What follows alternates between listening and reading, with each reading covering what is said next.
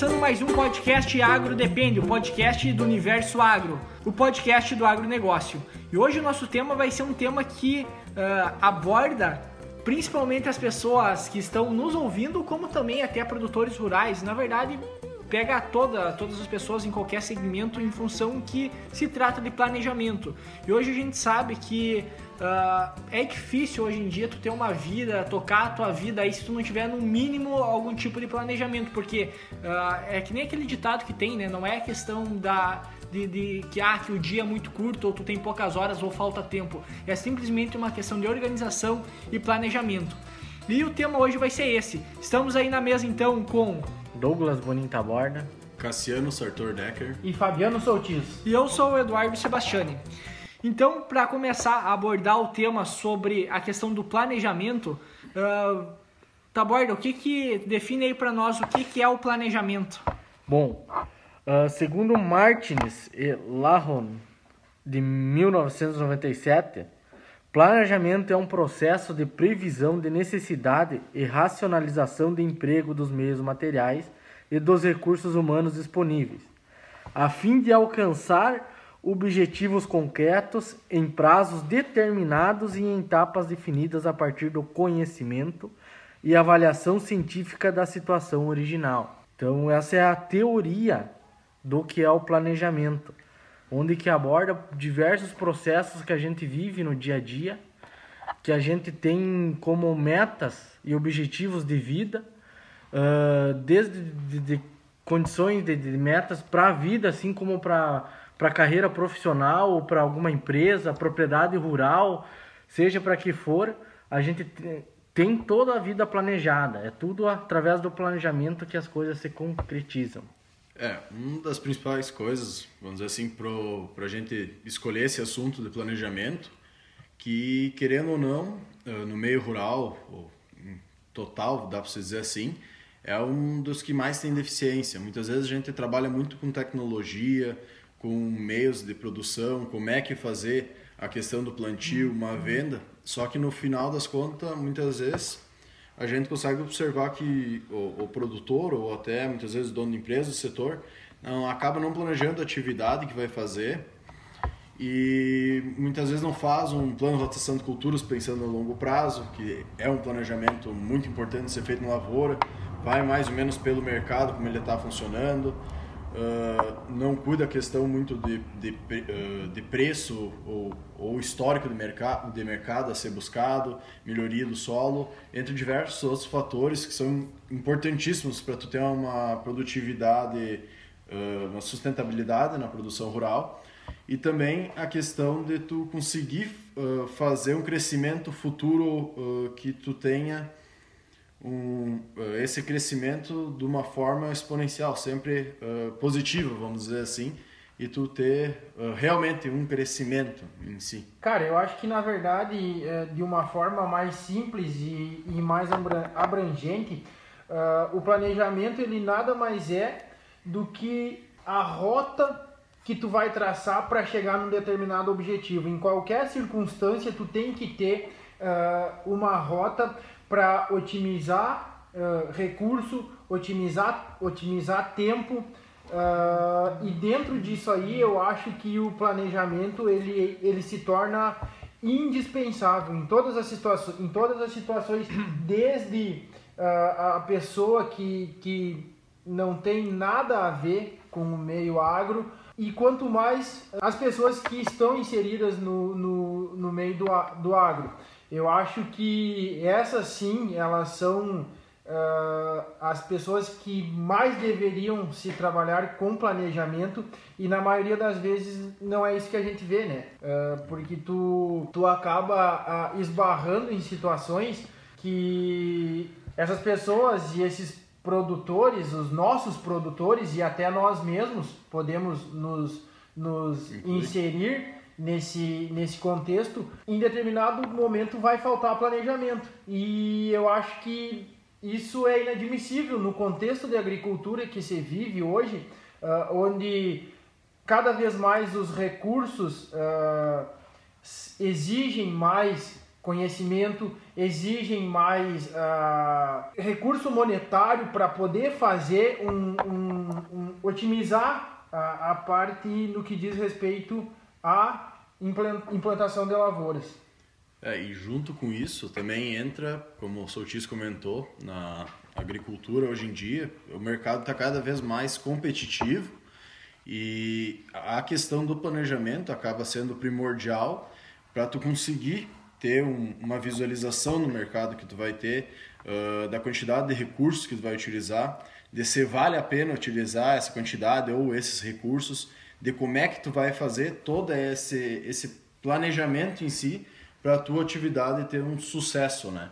A questão, hoje a gente vem, vem vendo a informatização, muito se fala também da agricultura 4.0, que é essa questão de análise de dados, de tu ter o histórico da lavoura, tu ter alguns pontos para tu tirar a, a, questão da tua tomada de decisão, ser mais assertiva possível e tu conseguir prospectar um, um planejamento melhor para tu conseguir colocar em prática e ter um resultado melhor. Só que assim, ó, quando tu vai conseguir definir como é que tu vai fazer o planejamento, pelo menos tem que ter fazer a tomada de decisão. E muitas vezes para te fazer a tomada de decisão, aquele produtor, ele tem que até ter um histórico do que ele já tinha na propriedade para saber o que ele precisa fazer e para saber qual o processo que ele tem que levar ou que ele tem que proceder para chegar nesse objetivo dele. E para isso, se ele não tiver planejamento, acontece o que a gente vê muito por aí. Os caras simplesmente uh, desde a parte de até mesmo comprar semente, que é uma, digamos, uns insumos mais necessários em si para a produção e importantes, é, é deixado para a última hora, entende? Então, uh, se, se a base do teu, que já foi falado até no outro podcast, da, das cinco coisas que você teria que fazer para uma boa, para um bom, para um bom uh, funcionamento, digamos, daquela propriedade ou da, dessa tua empresa rural, teria que inicia, inicia lá desde a parte de comprar bem e plantar bem também. Então, se o cara desde a parte da semente não está nem planejado, a parte da adubação, o manejo de solo que ele vai colocar antes da cultura, tudo isso vai influenciar para o resultado, vai influenciar também para a quantidade de doença e praga, tudo que ele vai precisar controlar depois. E geralmente a gente nota de um ano para o outro, sempre tem uma correlação, alguma coisa que sempre acaba se repetindo. E, e, às vezes a gente vê muitos produtores sempre pessimistas em função de como é que vai estar o clima. Por exemplo, pá, vai que esse ano dá uma seca, vai que dá um veranico, isso ou aquilo. Bom, mas se a gente sempre ficar pensando no pior que pode acontecer, isso realmente é o que geralmente acontece. Hoje, se a gente for pegar grande parte das empresas que trabalham com tecnologia, elas trabalham com, uma, com uma, um histórico basicamente daquela propriedade, que é o que? Tu tá com a tecnologia implantada aí dentro da, da propriedade rural e ela vai começar a medir e avaliar, por exemplo, ah, em tal e tal época é uma época que chove mais ou que chove menos. Isso vai ajudar tu definir qual variedade que tu vai plantar, qual época melhor para plantar, se é precoce, se não é precoce. Tudo isso acaba influenciando na tomada de decisão. Mas e como é que tu vai fazer um planejamento, ter uma tomada de decisão se não tem nenhum histórico, às vezes, de uma organização que antecede tudo isso? A gente observa muito isso até na, mesmo nas empresas, né?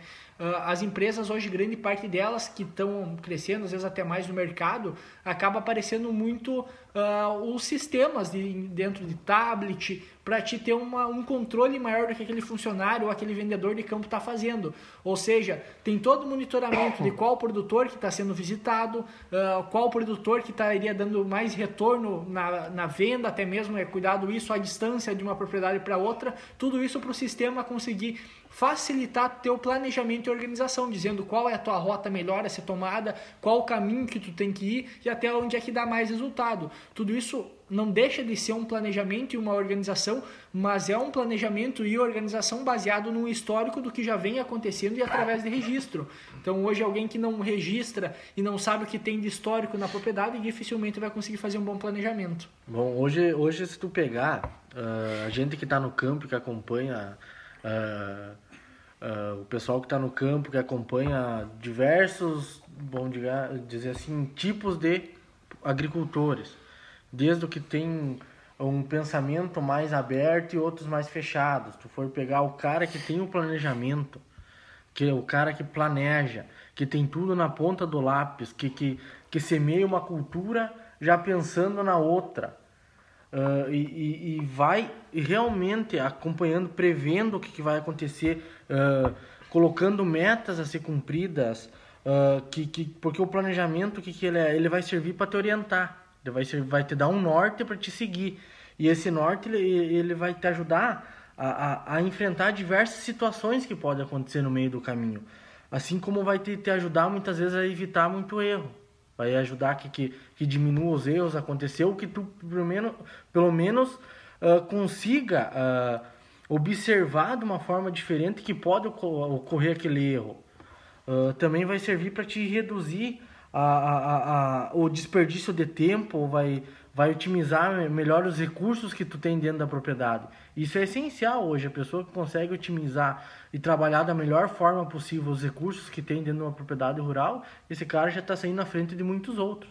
É aquele negócio, às vezes uma, uma hora planejada do teu dia, ou claro, no caso de uma propriedade, algo que necessita de mais planejamento aí, Uh, mas, por exemplo, no, meu caso, no meu dia a dia, por exemplo, cara, uma hora aí que tu deixa de se planejar ou de se organizar, às vezes tu perde até uma semana, até mais, entende? Tudo por uma questão de planejamento. Então, isso vale para todas as coisas. E o produtor ele precisa também ter isso em mente, o pessoal que trabalha nesse meio. E uh, pega na própria faculdade. Na faculdade a gente fazia o que? Plano de rotação de cultura para cinco anos. Isso. Entende? E quem hoje tu, tu chegar aí, uh, pega aí seis anos praticamente daqui para frente, chegar para os caras, ah, qual que é teu planejamento aí para 2025? Entende? Não tem, não, não, não existe sabe. assim, ó, não tem uma. Claro, o planejamento não está baseado no que tu vai comprar ou que tu vai usar porque o mercado em si ele muda, mas o fato do que tu pretende realmente plantar ou o manejo que tu vai ter no teu solo para chegar lá e aquela cultura que tu for colocar realmente expressar o potencial dela, precisa de certa forma haver esse planejamento. É, e esse planejamento, se tu vai analisar, que na questão de uma rotação de culturas, é o básico que tu vai fazer para tu ter um melhor aproveitamento do teu solo, que começa por ali, a base, né? A questão do que tu vai ter para vender naquela época e o que tu vai precisar planejar e prospectar de, de, de preços para tu conseguir um preço mais barato ou a melhor variedade, em qual época tu vai plantar. Todo esse planejamento inicial é o que vai te possibilitar ter um melhor retorno mesmo, que conforme foi comentado, ah, pode acontecer de dar uma seca, pode acontecer de dar uma coisa, mas se tu tem todo um, um seguro rural, vamos dizer assim, um projeto que uh, já assegure isso, né? Já te dê uma melhor confiabilidade. Uh, tu já conseguiu um preço mais barato, tu não pegou a fila, vamos dizer os piores, tu já pegou os melhores juros, vamos dizer para fazer um financiamento. Tudo isso ali já vem para te auxiliar a tu ter um retorno melhor, uma melhor utilização da tua área e tu não fica em mãos do mercado, que uma coisa bem normal, pelo menos aqui na região de acontecer, há um ano uh, quase ninguém plantou milho, por exemplo, e o preço do milho vai lá em cima. Daí no outro ano todo mundo planta milho e o preço cai lá embaixo. Então tu, tu sai dessa curva, tu vai estar sempre nas, nas duas pontas. Ah, quando o milho está alto tu plantou, quando o milho caiu também plantou. Mas tu vai ter a área dividida em mais partes ou tu vai ter um, um, um projeto a ser seguido ali para tu ter uma melhor utilização. Né? Até, é. até uma das, das professoras que nós tínhamos, acho que ela comentava isso aí na propriedade dele, dela em si, era, era plantado, acho que milho. Ela falava, independente do preço do milho, a gente planta ele todo ano, porque uh, não tem como tu se basear só pelo preço. A tua decisão do que acontece na propriedade não pode basear só no preço. Tem que ter alguma coisa além disso, né? É, de encontro a isso, Dudu, uh, é saber qual é o custo dessa tua decisão. O quanto que isso vai impactar e como que tu vai conseguir trabalhar uh, essa tomada de decisão sem saber, uh, sem ter o histórico das tuas áreas, sem ter o histórico da, da tua propriedade e sem saber onde tu quer chegar. Uh, qual é o rendimento de produtividade que tu almeja, quanto que tu vai usar do teu tempo, da tua mão de obra, do teu maquinário, que insumo tu vai usar, se determinado insumo é legal ou não, se determinado insumo, insumo vai te acarretar num ganho de receita, num ganho de rendimento ou não. E eu acho que isso uh, uh, tem, que ser, tem que ser visto de forma mais, uh, mais estreita, no sentido de tu saber a hora que tu, tu tomar essa decisão, tu tá ciente que tu tem que fazer a melhor escolha para te poder ganhar o máximo depois lá na frente, na hora de comercializar. Uh, muitas vezes a gente, a gente acha que se eu colher, um exemplo hipotético, 80 sacos de soja por hectare, uh, se eu colher esse valor por hectare, vai ser bom, mas às vezes se eu estiver colhendo 60, 65, 70, pode ser melhor, porque o meu custo de produção é menor. Então eu tenho que saber racionalizar para ver uh, o momento certo. Ah, eu preciso uh, uh, produzir tanto para ganhar tanto em cima daquilo que foi o meu custo. E muitas vezes a gente está deixando isso a desejar. Na maioria das vezes aí vem de encontro a isso que o Eduardo falou.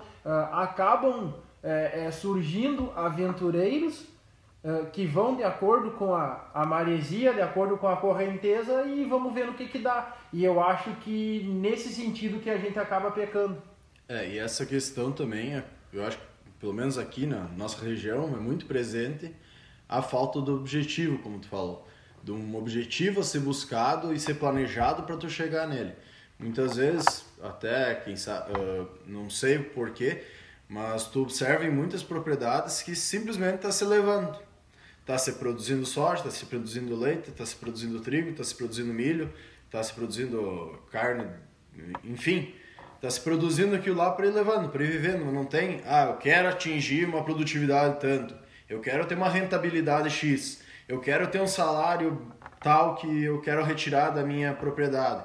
Ah, eu vou ter um prolabore de tantos mil por mês e o restante eu vou reinvestir na minha propriedade ah, eu vou trocar de trator agora por causa que uh, eu vou aumentar a minha área plantada, eu preciso agilizar a minha questão, vou tirar um funcionário, uh, vou tirar um funcionário que eu tenho e isso vai me dar uma rentabilidade maior. Não, geralmente o que a gente observa mais é a falta desse objetivo, a troca de máquina porque o vizinho trocou, o plantio de soja porque o vizinho plantou e muitas vezes o próprio muitas vezes, na maioria das vezes, o próprio produtor está perdendo dinheiro em si e por esse fato, por simplesmente não planejar um pouquinho a produção que, que, que queira fazer e pensar um pouco para frente.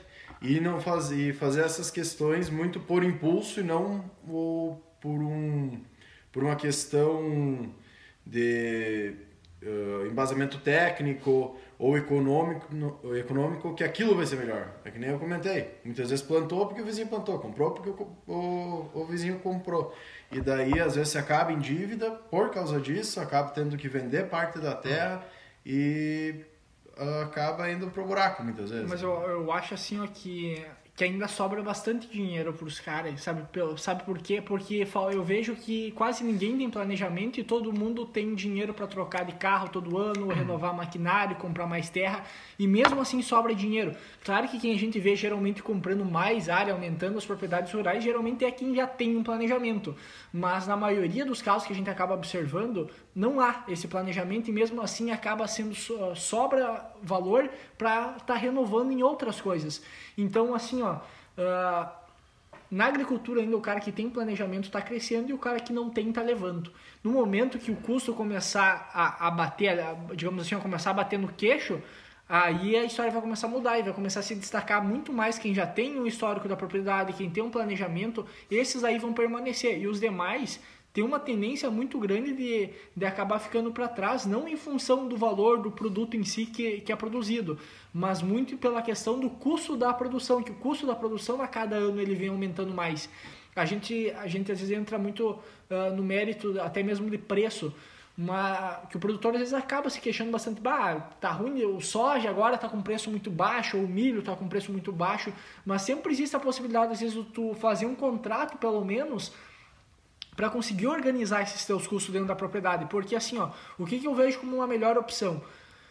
Antes de, de tu tá fazendo o planejamento da tua propriedade, que tu vai estar tá plantando, já aparece contrato de, de contrato futuro aí para venda de soja. O que, que tu faz? Cara, fixa o preço, pega um contrato aí, se tem contrato a 80 reais, 85, que muitas vezes aparece, cara, tem que mais é ir fazer mesmo, às vezes por 75 até, mas aproveita oportunidades essas que tem, porque qual que é a média de preço que a gente tem de soja na região? Chega a época de colher, às vezes o preço cai, mas fica em 50 e poucos, às vezes vai para 60, 70, 80, entende? Depende do momento. Depende. Então, assim, ó, uh, se tu fizer o teu planejamento e tu fazer um contrato do teu custo, pelo menos se deixar fixado, pelo menos tu sabe que tu como produzir a mais, é independente do preço, porque a tua conta pelo menos tu vai pagar. Assim, a forma com que é plane... que não é planejado em si, é a mesma coisa que tu sair viajar e chegar no trevo e escolher no dedo qual canto vai pegar para ir, porque tu não tem nem noção, não tem uma direção, simplesmente vai fazer o que a maioria tá fazendo, segue a boiada, né? Basicamente uhum. isso. Mas assim, ó, tipo essa questão que nem o Cassiano falou de acompanhar o vizinho. Eu acredito que sim, que isso é um equívoco muito grande, né? E tu pode ver também que, que, que entre os agricultores, produtores, eles acompanham sempre o vizinho que tem aquele planejamento, né? Aqueles lá eles servem como exemplo, mas eu acho que isso é um equívoco, porque cada propriedade rural tem, ela tem sua realidade, seu método de trabalho, sua forma. Nem sempre o que o vizinho está fazendo é o ideal para ti naquele momento. Cada um tem que se planejar da melhor forma possível dentro da propriedade. Uh, desde da hora de, de, plantar, colher e vender. Que nem o, igual eu acompanho muitas vezes uh, sobre o contrato futuro que o Eduardo estava falando. Quando abre um contrato futuro, digamos, de 80 reais de soja, que o pessoal tem a chance de ir lá ou fazer uma troca ou, ou fazer um contrato para pelo menos quitar as dívidas, os caras não querem fazer porque querem fazer um contrato 85. Porque acham que naquele momento o mercado vai possibilitar que vai subir mais ainda as commodities para abrir um contrato futuro num preço maior. Mesmo e daí vira o dia, no outro dia cai lá embaixo os é, preços. e daí os caras querem fazer o contrato a 80 que não tem mais no mercado. Mesmo sem ter um estudo ou acompanhar o mercado, por que tá indo para isso, por que tá indo para aquilo, né? às vezes pagar até uma consultoria. Imagina, vamos trabalhar aí com produção de 80, que nem o Soltis comentou. Claro, não é a realidade média da nossa região, mas vamos contar 80, se pegar 10 hectares já dá 800 sacos 800 sacos vezes 80, 70 eh, reais, que vamos dizer que está o preço, ou 80 que está o, o contrato, quanto em valor isso acaba se tornando, né? Uh, então, às vezes, paga uma consultoria de 500 pila para o cara te acompanhar e dizer o que seria o melhor para tu fazer e tu ganha muito dinheiro isso aí. Só que a parte da falta de informação e da falta de busca dessa informação para tomar uma melhor decisão muitas vezes não acontece. É que tem aquela cultura assim, ó, bah, mas mais uma coisa para me pagar, mais um aí para para me enrolar e, sabe?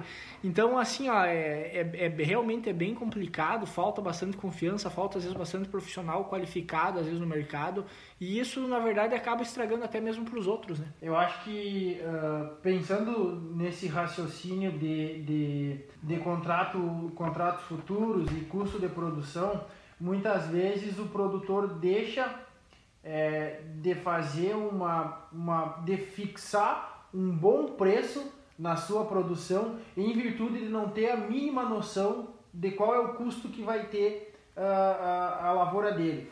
Muitas vezes eu acho que isso também não é culpa do produtor, porque na maioria das vezes o produtor ele está aquém das empresas que vendem os insumos e as cooperativas com as quais ele é sócio, uh, as consultorias as quais ele paga para ser uh, orientado e eu acho que isso um pouco é culpa do mercado. Então nós estamos inseridos num, num contexto de, de, de, de agronegócio que existem inúmeros fatores e esses fatores de um dia para o outro, ou de uma manhã para uma tarde, eles podem oscilar. Nós estamos aquém do, principalmente do preço de dólar, principalmente da questão comercial. Hoje a nossa realidade, a questão comercial, a guerra comercial entre China e Estados Unidos implica diretamente na nossa, na nossa tomada de decisão em relação à comercialização de, de grãos. Uh, os Estados Unidos, que são uh, uh, o, nossos, o nosso principal concorrente, digamos assim, uh, onde uh, as, as, as commodities que eles produzem, as, os produtos, uh, as matérias-primas que eles produzem são uh, estritamente competitivos à nossa, às nossas produções. Então isso vai influenciar praticamente diretamente, eu acho, na nossa tomada de decisão. E muitas vezes o produtor, uh, é como vocês falaram, ele vai uh, de encontro com aquilo que o restante da boiada está fazendo. Mas uh, ele não tem a, a, real noção do que aquilo ali vai proporcionar para ele. Porque às vezes isso pode ser legal para mim, mas pode ser. Não, às vezes não é legal para o Cassiano, não é legal para o Douglas, não é legal para o Eduardo, porque são realidades diferentes.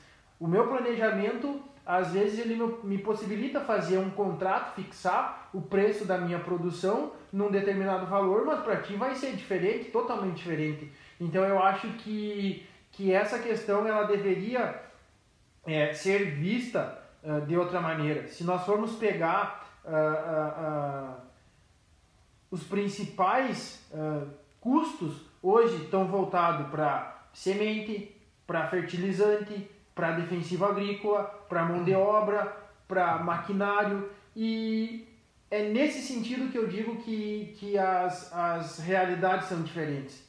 Porque daqui a pouco eu faço, eu faço é, é, uso de uma fixação de contrato que talvez para ti não seja interessante, mas que para mim é muito interessante. Uh, que nem abrindo um parênteses entre o que você falou, Soltis.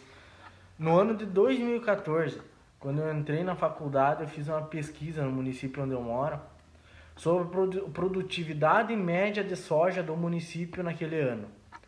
Nisso a gente percorreu todo o interior do município entrevistando os produtores. E quando chegava numa determinada pergunta, qual foi o teu custo de produção? Eles diziam: "Ah, eu não sei". Ah, eu nem estou preocupado com isso. Como que não está preocupado com o teu custo de produção? Se isso está relativamente ligado ao resultado líquido que isso vai te proporcionar. Então, tu vê que como, assim como tem gente que planeja e que, que, que taca com os dados econômicos na ponta do lápis e da calculadora para fazer, planejar, calcular, para colher bem, plantar bem e vender bem e ganhar dinheiro, tem gente que não está preocupado com o negócio. Tem um outro lado, né? Tem, tem o lado desse que não sabe o custo e mantém aquele que sabe todo o custo, mas mal sabe o quanto vai produzir. Ele, uhum. ele tenta fazer o mais barato possível, economiza desde lá da semente até o produto que vai aplicar dentro da lavoura e o resultado é baixo, mas na conta dele de, de, de, de, uh, de somar e de diminuir sobra um pouquinho e esse pouquinho aí muitas vezes é o suficiente, mas não é visando às vezes um crescimento ou uma, um pensamento a longo prazo, é muito mais momentâneo do que planejado. É, na nossa, nossa região, pelo menos aqui, se a gente vai analisar, uma dos, dos culpados, vamos dizer assim, não é que tem um culpado em si, mas um dos fatores que podem acarretar isso é até a cultura, né? Se a gente vai pegar de 30 anos atrás era cultura muito do trabalho, do tem que fazer, tem que fazer. E acabou que uh, a maioria desses produtores, aqui na nossa região, a maioria abaixo de quatro módulos rurais, então agricultura familiar basicamente, uh, não tiveram a instrução, de certa forma, nem a cultura de buscar muito isso. Eles iam produzindo, iam comprando terra, iam guardando soja para comprar terra, para tentar aumentar. A única coisa que eles sabiam é que não podia vender terra. Certo? Você tem que vender terra para pagar a conta, tá indo pro buraco. Que muitas vezes não é verdade, às vezes é uma forma de tu pagar uma, uma dívida que tu fez, alguma coisa, conseguir sair do ser levantar do buraco, vamos dizer assim, e botar para frente. Começar do zero. Começar do zero. Só que a gente vai pegar pela avalanche que teve nos últimos 15 anos, vamos dizer aí, uh, de financiamento que teve, facilidade de crédito, possibilidade de troca de maquinário ficou muito fácil para o produtor isso. Até eu sempre comento, toda empresa gostaria de ter o, o juro subsidiado que nem o agricultor tem. E por isso muito, acredito que um pouco também por causa disto que a gente não vê tanto produtor ainda falindo, vamos dizer, mesmo estando, estando levando, que nem foi comentado antes, ele ainda está conseguindo. Ó, aqui nessa ah. nossa, aqui na nossa região, essa aqui é, a, aqui é a região noroeste aqui do Rio Grande do Sul, uma da seca forte que teve foi em 2005 e a outra que deu forte também, Sim. 2004 ou 2005 ali foi 2005 e 2012 deu um veraninho. Isso, em 2012 também. também. Deu o que aconteceu? Uh, nessas estiagens, muitos produtores, eles, é, todo, todo ano o produtor ele espera, ele espera a, a seca assim, ó, como se fosse, eu não sei nem o que como comparar, mas assim, ó, Uh, chegou a época de plantar, chegou a hora de comprar, tomar, fazer a tomada de decisão, fazer o planejamento da propriedade, simplesmente os caras ficam, bah, mas se dá uma seca? Mas, cara, como assim? Eles ficam muito às vezes, mais preocupados com o que pode acontecer de pior do que o que pode acontecer de bom. O planejamento nunca é para um ano bom, sempre é para um ano ruim. E a gente, na média, a gente tem muito mais ano bom do que ano ruim. E hoje, se não for levar em consideração a questão de um planejamento financeiro básico, que é o quê? O produtor ele não tem uma renda fixa, digamos assim, que todo mês entra um dinheiro. Por exemplo, se é um produtor de leite, acaba acontecendo isso. Mas, mais ou menos, não dá pra. Não, não é que nem uma, um funcionário CLT que todo mês cai o dinheiro na conta. É diferente. Pega um produtor rural, cara, no mínimo eu imagino que ele tem que ter um, um valor, tanto às vezes por uma produção, guardada pelo menos às vezes por um ano inteiro, ou pelo menos por uma safra, entende? Que é uma questão de planejamento no momento que der uma frustração. E o que, que a gente vê? É um ano bom atrás do outro e renova maquinário e renova carro e compra área todo ano. Cara, cadê o planejamento? No momento que der uma estiagem, se der dois anos de estiagem seguido, quebra todo mundo. Hum. E isso não serve só para produtor, serve para empresa e produtor, vai todo mundo junto. E, e, se agora a gente, a gente fala muito em crise no Brasil, mas imagina no momento que der uma estiagem, que no momento que o setor, que o, Brasil ele é um, é um país agrícola, no momento que der uma frustração de safra der um ano de certa forma ruim, aí a gente vai começar a sentir muito mais do que realmente às vezes pode ser até uma crise muito mais forte, como muita propriedade quebrando e empresa junto. Bastante empresa, né? Que se a gente vai analisar todo o comércio, querendo ou não, depende do do agronegócio, né? É, hoje, se a gente for pegar a nossa região aí, muitas muita das cidades, elas foram construídas em si, existe a cidade em função do agro. É. é o setor primário que comanda, né? É, eu acho que nesse, nesse viés aí a gente volta para a questão do custo. Hoje em dia, se nós formos avaliar, nós uh, dividimos os custos em custos diretos e custos indiretos, né? Uh, o custo direto é aquilo que tu vai empregar na, na, tua, na tua implantação de lavoura e os custos indiretos é a forma que tu vai, de que forma que tu vai distribuir, porque muitas vezes a gente vê acontecer o seguinte, uh, o nossa, a nossa região, o nosso país, ele possibilita às vezes fazer duas, três safras no mesmo ano agrícola, né?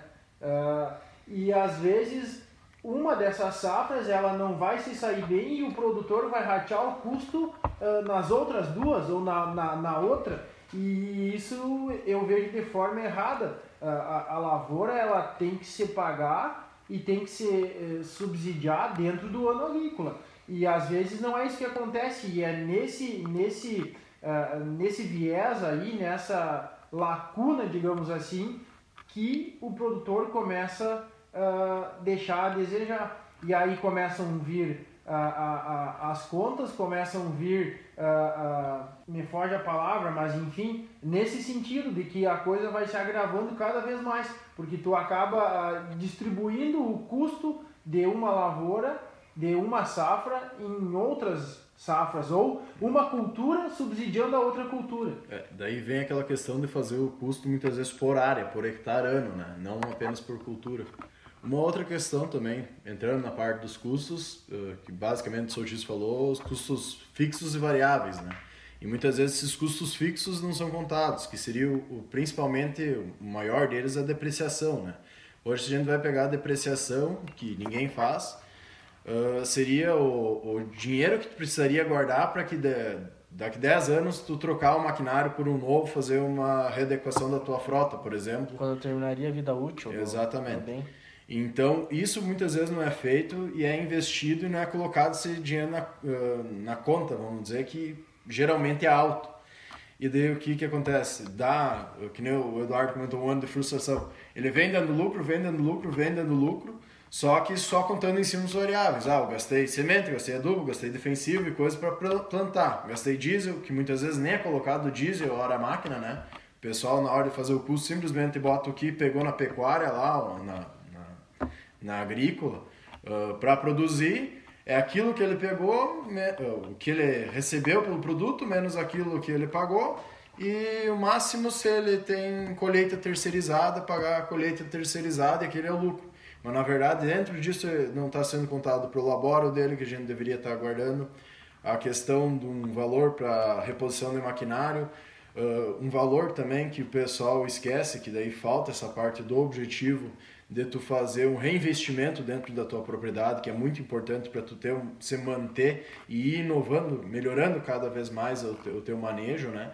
Então, muitas vezes a gente vê o produtor dizendo que está dando lucro, ou que nem foi comentado, não só produtor, quando indústria acontece bastante, e na verdade não. Na verdade ele só está empatando o dinheiro e acaba sempre patinando no segundo lugar. E se acontecer um ano de safra, vai ser bem desesperador, vamos dizer assim, se dá dois anos seguidos sem safra, né? De, de seca, no caso. É que aqui a gente tem, a, a gente dilui, por exemplo, às vezes o custo, uh, a, por exemplo, o custo do maquinário tu sempre dilui ele, digamos, durante vários anos agrícolas até tu terminar de pagar, digamos assim, continua diluindo a depreciação e coisa tu dilui ele, digamos assim, no ano agrícola. Tu vai pegar, por exemplo, a parte de solo, às vezes os caras... Uh, a gente sabe que hoje, no grande parte da nossa região, e até eu acredito no Brasil, além de ter muita área que é. Agora me fugiu o nome das áreas, as áreas que são áreas degradadas, no caso, tem muita área degradada, como também as áreas de lavoura, que tem muitas são muito mal manejadas, principalmente na parte de solo. Falta um investimento muito grande em solo, porque grande parte das pessoas elas são muito momentâneas. É coisa, é cultura brasileira isso de, é, de, de que eu querer o resultado meio que de imediato, na hora, ver para crer. E o produtor ele é muito assim, então quando se trata às vezes de um investimento a longo prazo que tu não está vendo ou não está dirigindo ele, automaticamente deixa de ser interessante. Daí tu vai pegar, por exemplo, desde uma parte do manejo de solo, até uma correção básica de solo que pode estar sendo feita, às vezes o pessoal diz assim, bah, mas é muito caro para botar tudo isso aí, às vezes agora. Claro, mas tu, às vezes o cara não tem na cabeça dele que o solo não é uma coisa que tu dilui o custo na safra, tu dilui o custo durante anos também, da mesma uhum. forma que tu faz com o maquinário. Tu não compra hoje uma colheitadeira e bota todo o custo da colheitadeira na, na safra de soja. Não é assim que funciona. E o problema aqui no Brasil é que a gente, o produtor ele tem na cabeça dele que quando tem que plantar soja, tem que plantar tudo de soja praticamente, porque o soja é o que dá dinheiro. O resto não importa, entende? Uh, então fica muito, fica muito engessado algumas coisas. Ninguém tem, às vezes, uma questão de um planejamento para uh, ah, criar talhões dentro da própria área, fazer uma rotação de cultura, fazer alguma coisa pensando a longo prazo. É tudo muito momentâneo, porque a gente tem o trigo, que o trigo, claro, o trigo eu, tenho, eu concordo até que ele é uma cultura um pouco de um risco um pouco maior, Aí tudo bem, às vezes até uma grande parte, até na nossa região, a cultura do trigo não tem um histórico de boas produtividades, uh, então não é algo que precisa fazer um, bom, um grande investimento, digamos assim. Digamos que aí passa até levar meio que nas coxas como é levado o trigo. Só, só que a questão do trigo, se tu vai analisar, muitas vezes é, é a forma que tu tem de manter a terra limpa, retirar os gastos que tu teria, então empatar, vamos dizer para no soja tu ter, eh, receber a terra limpa, uma quantidade boa de palhada, uma palhada que demora tempo, mais tempo do que o normal, vamos dizer assim, para se decompor. Uh, e tu vai ter tirado uma renda e ter depreci... Uh, a questão da depreciação, que a gente tinha comentado antes, muitas vezes tu vai estar tá diluindo na cultura do trigo junto. Então, ah, deu 100 pila de prejuízo por hectare o trigo, se tu botar os custos fixos variáveis junto. Só que tu depreciou esses 100 pila, vamos dizer, 100 eh, reais, se tu vai pegar e jogar, jogaria só pro soja, tá ele, rateando, é, rateando ele seria 300 que iria pro soja, assim só foi 100. Exato. Entende? Então ali muitas vezes que se torna viável produzir o trigo. Não, claro, e, cada ano é um ano. Claro, né? mas assim, tal, ele não é uma cultura que talvez ela entre assim numa cultura, ah, vou investir para me dar retorno. Não, mas é uma cultura ah, importante para o manejo, para rotacionar a cultura. Exato. Então não deixa de ser interessante. E, e essa falta de da atenção, às vezes, que é deixado na cultura do inverno, acaba despejando tudo no trigo. Ou seja, ah, o inverno não dá dinheiro, tem que investir tudo no soja. Daí é tudo soja. Então, ou seja, daí fica aquela associação soja e trigo, soja e trigo o tempo inteiro. E, e, eu acho muito difícil da produtividade, tu melhorar ou criar uma estruturação de solo, até mesmo a parte de patógenos em si, tudo fica mais complicado de controlar. Outro exemplo é, por exemplo, ah, vamos botar então uma planta de cobertura. Muitos hoje fazem isso e, e muitos já entram na onda até ah, comprar um rolo faca. Não, no meu ponto de vista, um rolo faca, dependendo do rolo faca, é caro, entende? Não é uma coisa muito barata para te usar o que é uma vez no ano.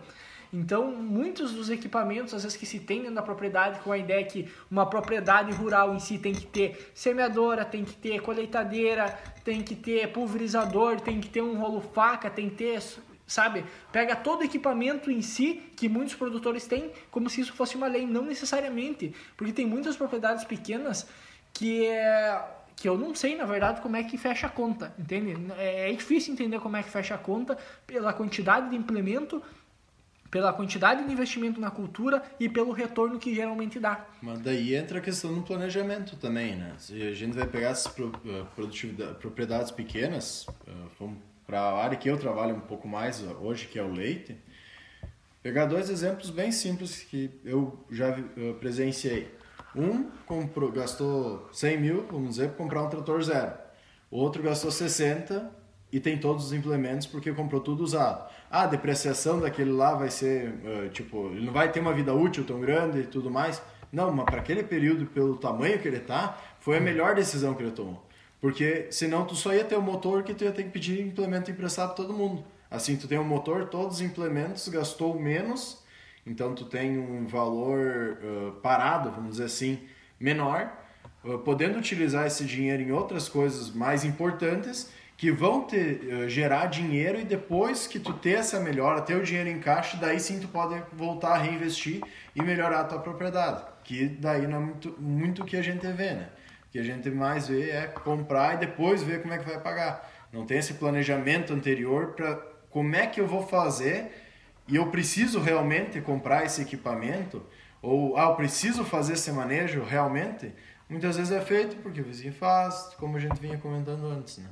Mas aí tu pega, por exemplo, assim, tem, tem histórias, algumas histórias aí até de produtores que na verdade não eram produtores, porém começaram a plantar com área arrendada sem maquinário, sem nada, começaram a rendar o próprio maquinário e, e tão bem, por uma questão de planejamento. O cara não tem nenhuma área própria, porém ele começou a arrendar, eu acredito até começou a comprar áreas depois, mas maquinário basicamente só terceirizando e conseguiu com um pouco de planejamento começar do zero e ter um, um bom retorno, uma boa produtividade. Digamos que seja um semi-planejamento, né? É. Porque se tu for avaliar, nós temos uh, um amigo em comum que ele é filho de produtores, mas que não não estava inserido no meio no meio agrícola. Uh, ele saiu, é, foi trabalhar na cidade, trabalhou trabalhou um tempo, uh, fez faculdade voltou para dentro da propriedade rural e a gente vê nitidamente assim a, a, a questão dos caras que conseguem fazer, discernir uh, e ter um certo planejamento, não aquilo que é seguido à risca, mas que fazem um planejamento convincente, a diferença para os demais produtores. Então, eles sabem aonde tem que investir e sabem a hora de segurar. Então, de repente, até eu já deixo uh, a deixa aqui, digamos assim, seria um cara para nós convidar para vir debater com nós porque são pessoas desse tipo que uh, às vezes começaram com uma área de terra muito pequena, mas que foram até mesmo arrendando e que ao passar dos tempos foram uh, uh, sabendo aonde investir e otimizar a sua receita para fazer a compra de mais áreas e conseguir cada vez mais alavancar a a saúde da propriedade. E eu vejo que são exemplos que a gente pode, pode seguir e pode tirar uh, como exemplos positivos. Uh, vejo também muitos produtores que hoje uh, conseguem, através de plataformas, através de planilhas, através de conhecimento, gerir a propriedade de uma forma bastante eficaz no sentido de racionalizar recurso e investir aonde deve ser investido. Então, claro que muita gente vai dizer assim, ah, mas essas pessoas elas já vêm com uma certa, com um certo volume de área próprio e tal. Sim, muitas vezes sim, mas às, vezes a gente vê eh, exemplos de produtores pequenos que estão começando, mas que sabem eh, e têm uh, os mecanismos para otimizar tudo isso que a gente vem falando, né? E só abrindo sobre esse produtor que o, que o Fabiano fala, eu, eu, tive a honra de conhecer ele, pelo que eu conheci as conversas dele, cara, ele é um, um empreendedor nato. O cara é empreendedor, ele não é só agricultor, ele é empreendedor. E ele serve como um exemplo, eu observo pelo menos que ele serve como um exemplo para os outros produtores que estão ao redor dele. Porque as decisões que ele toma tem sempre alguém observando. Se ele vai fazer tal coisa, um outro agricultor vai lá, ah, esse aquele lá vai fazer agora ou vai fazer depois? Tipo, ele é o cara que toma a decisão e os outros estão observando para tentar copiar e fazer da mesma É forma. o formador de opinião. É o formador de opinião. Mas aí nós teríamos que fazer com que os demais produtores vissem a sua realidade, não a realidade Isso daquele aí. produtor. Só que é, é- eu acho que é difícil, às vezes, a gente botar nesse mérito em função do seguinte, que é, nem todo produtor ele tem, às vezes, aquela... Na verdade, isso não é produtor, isso é todo mundo. Nem todas as pessoas têm uma, uma discernição para dizer o que, se é, o que essa pessoa está fazendo é bom e essa pessoa está fazendo é ruim, entende?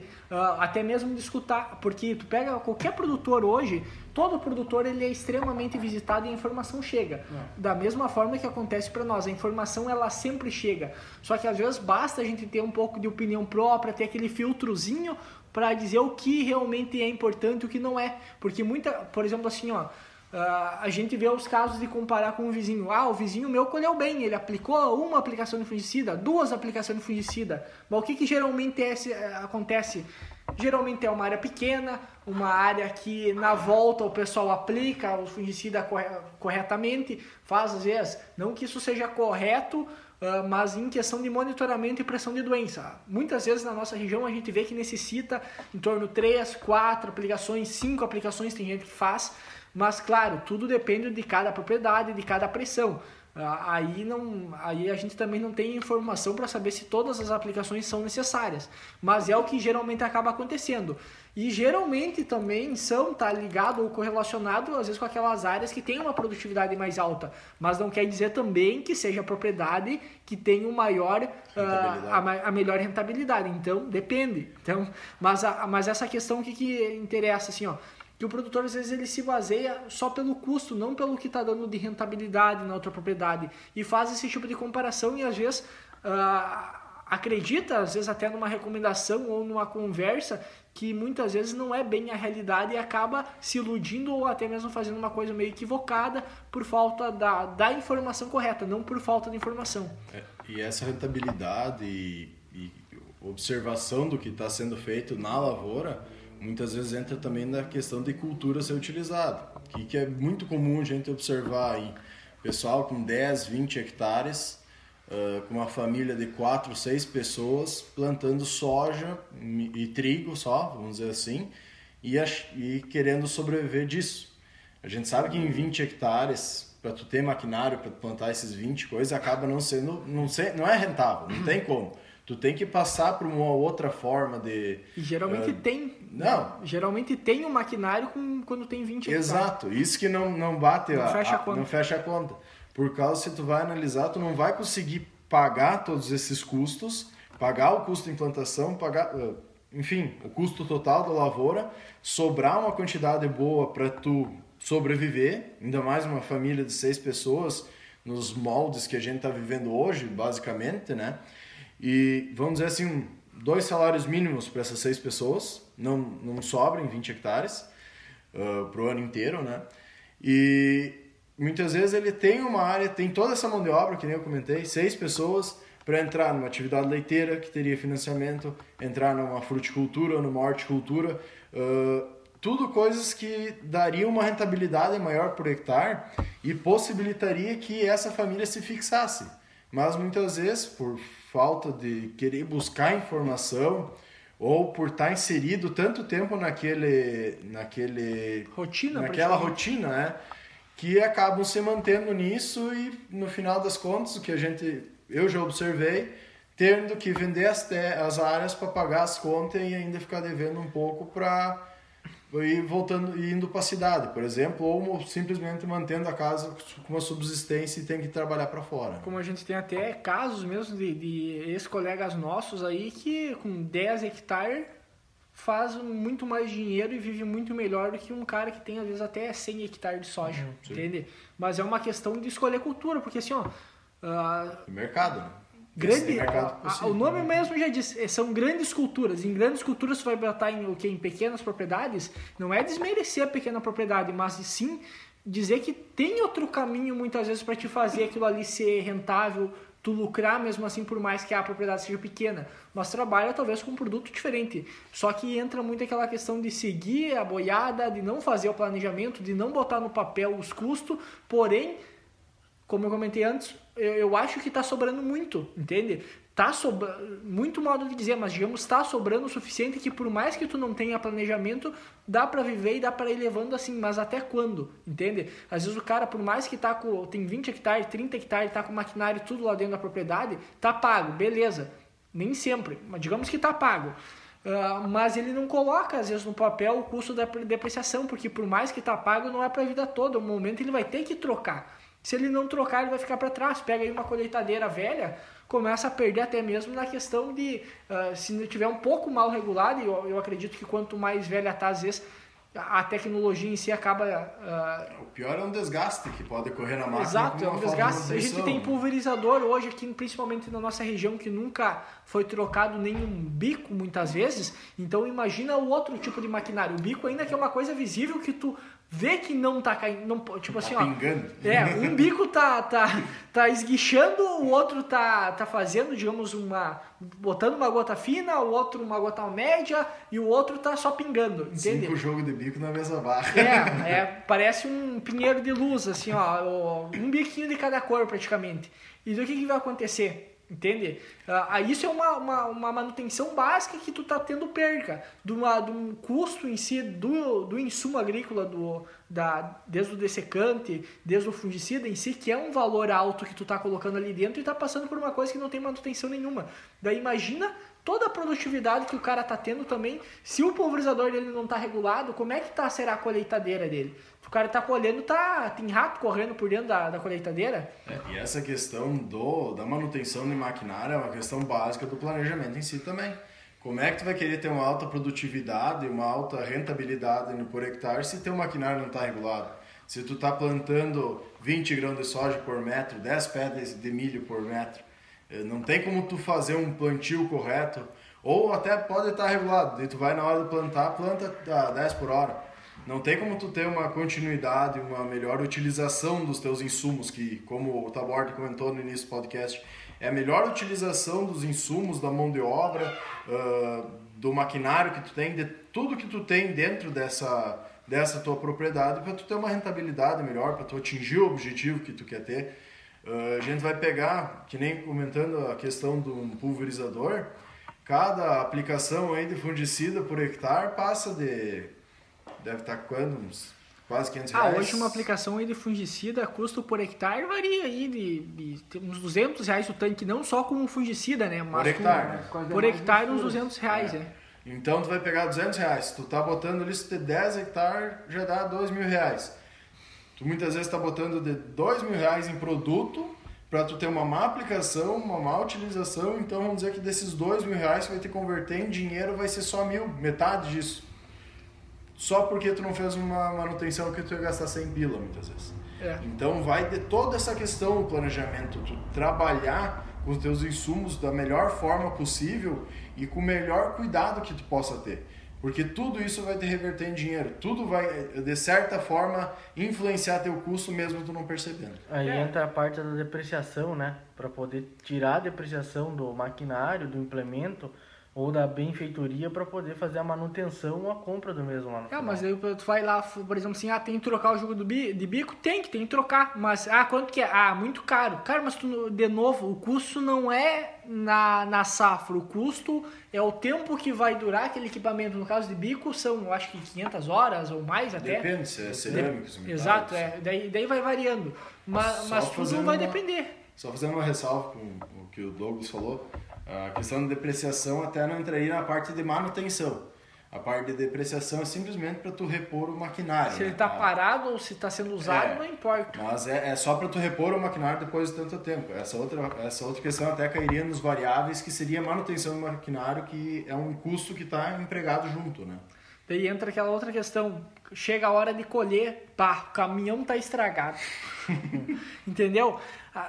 Tá o ano inteiro, o ano inteiro não, mas digamos uma boa parte do ano, às vezes o, o tá parado lá, não está sendo utilizado e chega na hora que mais precisa, até mesmo uma colheitadeira, e não está funcionando, está faltando peça, daí tem que mandar vir peça de fora, atrasa a colheita, daí atrasa o próximo plantio e vai virando uma bola de neve. Aí nunca é planejamento, simplesmente é, vai fazendo o que está ou que está explodindo primeiro. Simplesmente vai, vai corrigindo o que dá mais tempo de fazer. E muitas vezes até o cuidado com o próprio maquinário, né? Quanta, eu sou um que pelo menos cansei já de tu chegar daquela verificada rápida na plantadeira e ter adubo da outra safra ainda. Uma coisa totalmente corrosiva que te dá uma depreciação gigantesca no maquinário e tu deixou lá dentro, não fez uma limpeza de jeito. Claro, é uma menor parte, eu acredito. Só que a gente Nossa, observa, né? Acontece, a falta de, uma falta de engraxar, os, engraxar a plantadeira, semeadeira ou qualquer outra coisa. Uh, uma troca de óleo de trator super importante, é um motor que está funcionando. Então, é, é, diversas coisas que impactam totalmente o planejamento e vai bater totalmente nos custos. Né? É uma menor parte, mas existe, né? É. Mas existe. existe. E às vezes é, é, é, o detalhe que vai fazer a diferença, né? Como nós vimos falando, essa questão de, de, de mistura de tanque. Uh, e eu vejo que um pulverizador, um, um, eh, os mecanismos de aplicação uh, de agroquímicos são os, os equipamentos que mais uh, envolvem, uh, juntamente com os fertilizantes e com a semente, mais envolvem valores monetários. Porque, como vocês falaram, hoje em dia, por hectare, uma aplicação, o custo médio por hectare vai girar em 200, 300 reais.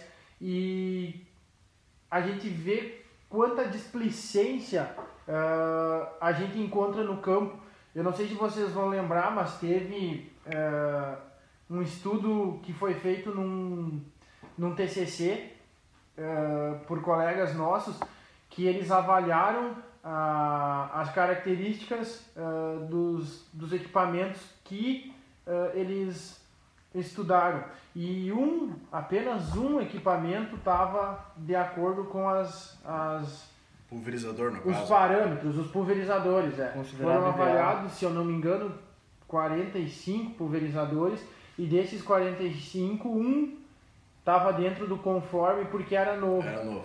É. O restante, o restante era feio de ver. Então assim, ó, para ver que às vezes as aulas de tecnologia de aplicação que nós tínhamos, elas tinham fundamento, né? Por mais que a gente achasse algumas divergências, uh, existem, existem uh, muitos problemas nesse, nesses quesitos. E aí, em contra isso, vem a questão do detalhe, porque, como vocês falaram antes também, a questão é, dos bicos, das regulagens, das aferições, isso tudo vai impactar. E isso tudo está diretamente ligado ao custo.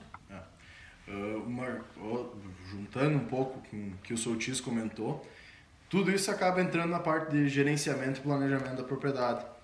Que assim, o ideal era tu ter uma máquina, uh, vamos dizer, o um pulverizador. Ah, tu comprou um bico de tantas horas?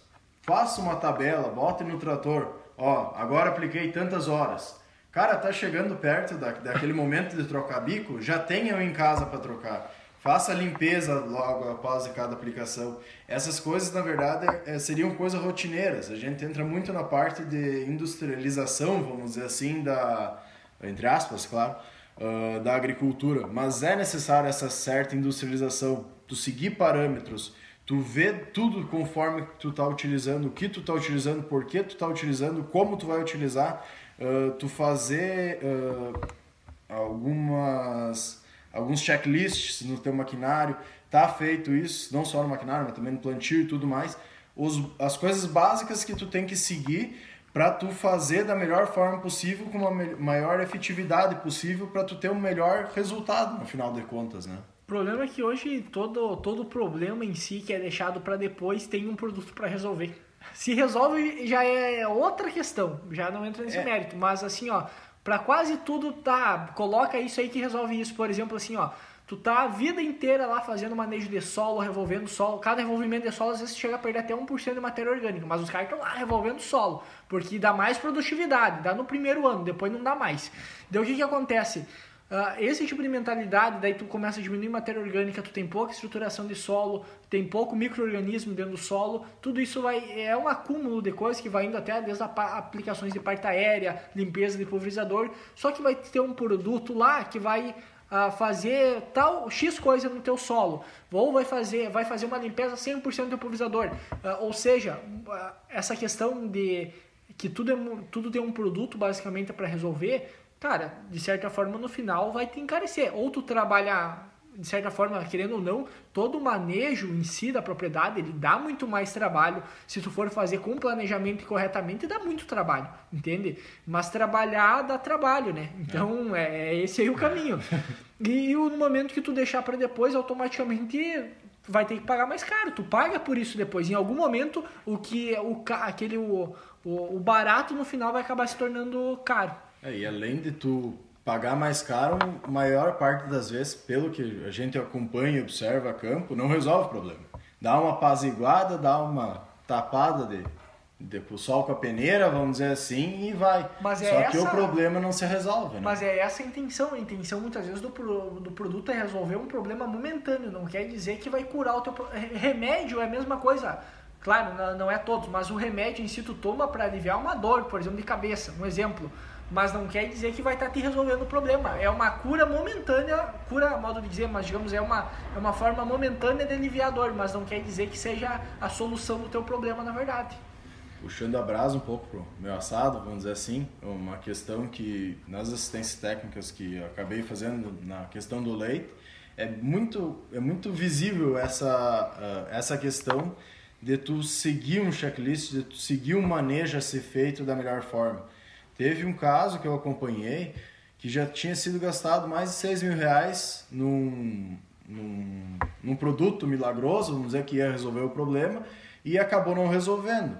E o que, que foi? foi? Eh, foi um trabalho de mais de um ano para identificar o que estava acontecendo de problema dentro da propriedade, de onde estava vindo esses problemas, para ser arrumado aos poucos e depois de um ano e pouco tu vê o resultado e agora ter esse resultado, uh, vamos dizer, estabilizado, né? Uh, que uh, resolvido basicamente.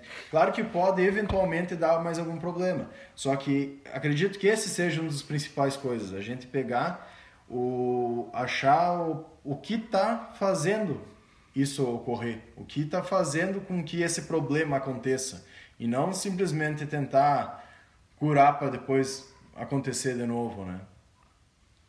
Eu acho que para nós é, finalizar a nossa, o nosso episódio de, de hoje, uh, existem alguns aspectos então que devem ser levados em consideração e, e a gente uh, traz isso de forma bem enfática que eu acho que é uh, nós saber o custo que nós estamos tendo, saber uh, de que forma compilar esse custo, de que forma uh, absorver, de que forma nós estamos absorvendo esse custo e, mais do que isso, saber uh, investir o custo de uma forma bem racional, digamos assim, fazendo com que a gente tenha, de encontro a tudo isso que a gente falou, o melhor resultado no sentido de ter maior rentabilidade. Eu acho que hoje a gente precisa eh, a, palavra do momento, eu acho que é rentabilidade. Nós ouvimos isso em praticamente todos os lugares. Nós temos que ter rentabilidade, então nós temos que saber o quanto estamos gastando e o quanto uh, esperamos lucrar em cima desse custo. Eu acho que traçando a nossa rota de planejamento, a gente consegue uh, adquirir e fazer isso da melhor forma possível. E para nós ter rentabilidade, muitas vezes precisa também ter investimento, entende? O fato de, de às vezes a gente estar tá economizando ou querer aumentar, aumentar a rentabilidade não quer dizer gastar menos, de certa uhum. forma, entende? É gastar de uma forma mais consciente, porém com um planejamento associado a alguma coisa que realmente precise, que realmente vai levar um resultado. E isso muitas vezes precisa de investimento que é a longo prazo ou a curto prazo, mas na maioria dos casos precisa. E, é, e por mais que aumente o custo, é uma coisa que vai te apresentar retorno ao longo prazo. Então tem que ser feito. Quanto antes ser feito, mais rápido tu vai atingir esse objetivo e tu não vai correr o risco, porque como a gente comentou antes, se a tendência é o custo cada vez aumentar mais, porque eu particularmente não acho que vai diminuir aplicações de fungicida, ou o fungicida vai ficar mais barato, ou o adubo vai... Cara, esse dia o adubo tava dois mil e pouco, uma tonelada quase, entende? Então o que que acontece? Tá cada vez subindo mais o preço das coisas.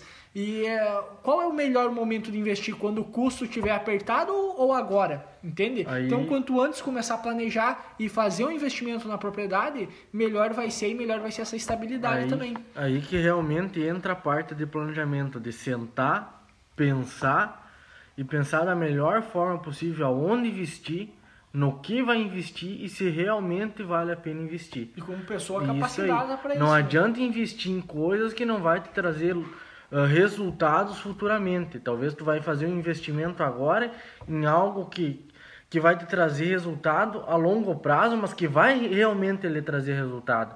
Não adianta investir em algo que não traga resultado nunca.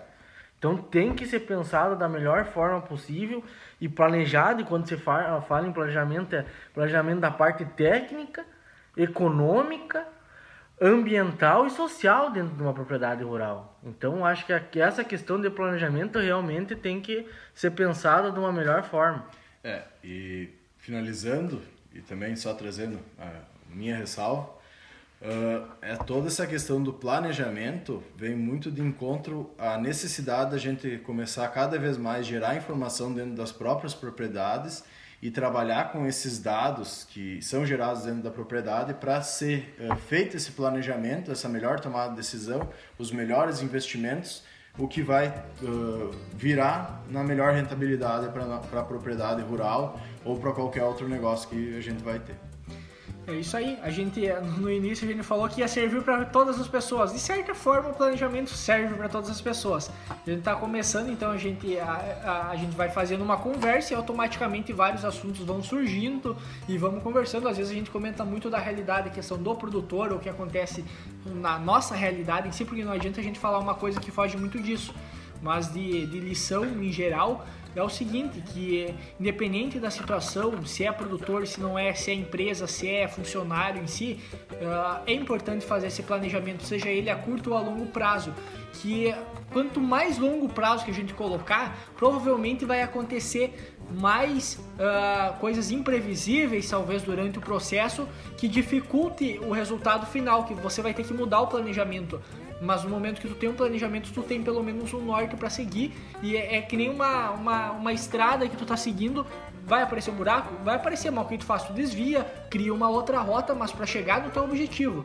Se tu não tiver pelo menos um objetivo traçado, um planejamento disso aí, automaticamente tu não vai saber nem para onde tá indo e automaticamente o teu custo vai ser maior. ah, ou seja, o processo em si dificulta ainda mais. Então, independente da área, independente da profissão, ah, o planejamento ele sempre vai ser importante para a vida aí de qualquer pessoa. E lembrando mais uma vez e ressaltando mais uma vez nesse episódio que nós não somos os donos da verdade, nós não sabemos tudo, nós apenas estamos conversando e passando um pouco do nosso pouco conhecimento que nós temos adquirido e que pretendemos adquirir ainda mais, por isso que nós temos esse debate, essa conversa para discutir e a gente está aberto a, a novas opiniões e sugestões de melhorias para os próximos episódios. Vocês nos encontram nas nossas redes sociais, na, no arroba agrodepende. E qualquer dúvida, qualquer informação, qualquer ideia que queiram trocar, só entrar em contato com nós que a gente vai estar disposto aí a conversar com vocês e a trocar uma ideia, tá bem? Fica o nosso abraço e até a próxima. Até a próxima, pessoal. Feito gurizada.